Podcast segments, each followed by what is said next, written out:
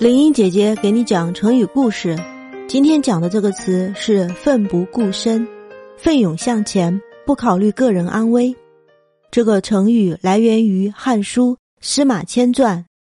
然仆观其为人，自其事，事亲孝，与世信，临财廉，取寓意，分有别让，恭俭下人，藏私，奋不顾身，以寻国家之急。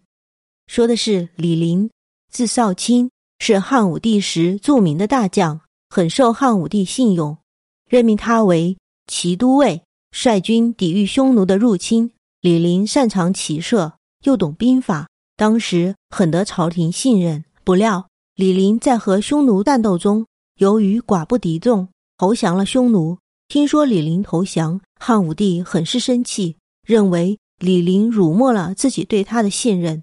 朝中大臣也都纷纷指责李陵没有骨气，只有太史令司马迁不这样认为。他说：“我和李陵一向没有什么交情，但我见他为人很讲义气，孝顺父母，友爱士兵。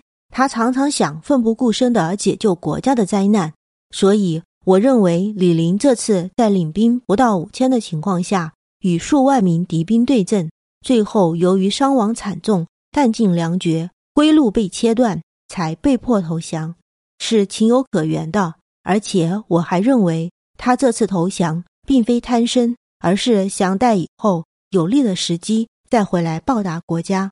司马迁说的在情在理，但汉武帝却认为他是替李陵辩护，是非不分，将他关进了监狱，施行腐刑。后来汉武帝还杀了李陵全家。